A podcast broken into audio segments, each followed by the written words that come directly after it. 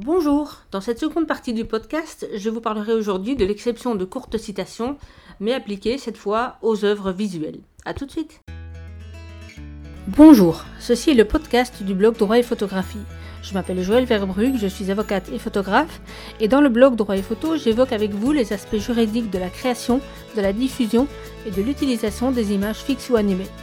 En complément du blog et de la chaîne YouTube qui existe déjà, ce podcast vous permettra donc d'en apprendre encore plus avec la souplesse que permet le format audio. Bonne écoute Lorsqu'il s'agit d'évoquer l'exception de courtes citations pour les œuvres visuelles, il faut en fait distinguer selon qu'il s'agit soit d'une œuvre fixe, une photo, un dessin, une peinture, une gravure, peut-être même une sculpture, ou d'une œuvre visuelle animée, un film, un reportage, un documentaire, un clip vidéo, etc.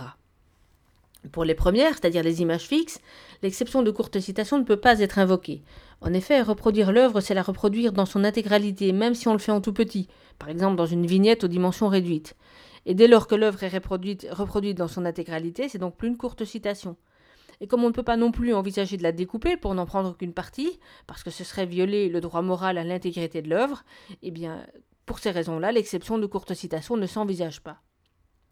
Par contre, pour les œuvres visuelles animées, la solution est un peu différente. La jurisprudence admet à présent qu'on puisse en utiliser un court extrait, toujours à des fins de critique, de polémique, etc., c'est-à-dire les conditions de base de l'exception de courte citation, toujours aussi en citant le nom de l'auteur et le nom de l'œuvre, ça n'a pas changé, et il faudra également rester dans les limites d'une courte citation, c'est-à-dire court par rapport à la longueur de l'œuvre d'origine, par exemple, reproduire 20 minutes d'un film ne rentrerait pas du tout dans cette exception, mais court également par rapport à la longueur de l'œuvre dans laquelle cet extrait va être inséré.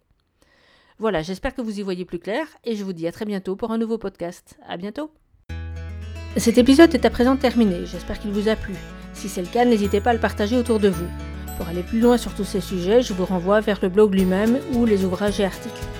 À très bientôt